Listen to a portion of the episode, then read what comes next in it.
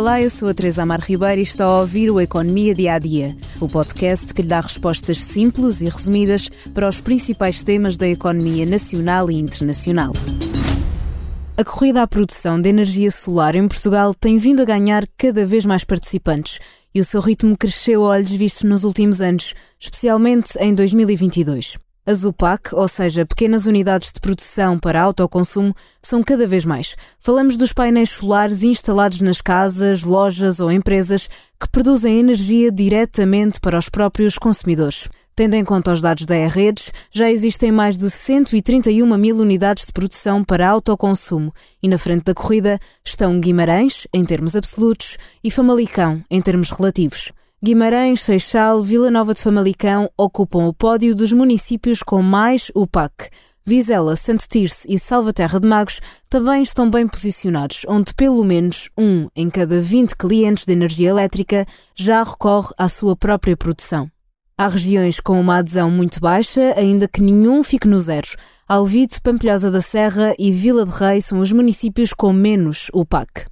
Há que ter em conta a densidade populacional da região, já que quanto maior for o número de habitantes, mais baixa será a taxa de penetração de autoconsumo por causa da falta de disponibilidade de espaço, como em Lisboa e no Porto, por exemplo.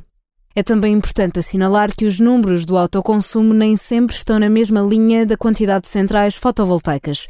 Por exemplo, Alcotim tem a maior central do país, com uma capacidade instalada de 220 megawatts, e ainda assim é um dos 10 conselhos com menos penetração de autoconsumo.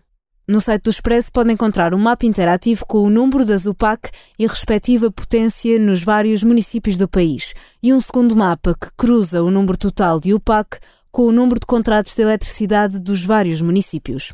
Projeto no Economia Dia a Dia, mas antes da despedida, convido a ouvir o podcast O Céu é o Limite, da jornalista Kátia Mateus, que entrevista Francisca Albarran Bond, tem 29 anos e é vice-presidente da Divisão de Banca de Investimento do Bank of America para a região da Europa, Médio Oriente e África.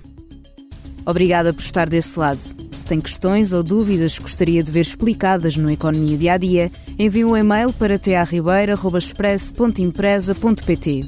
Voltamos amanhã com mais novidades económicas.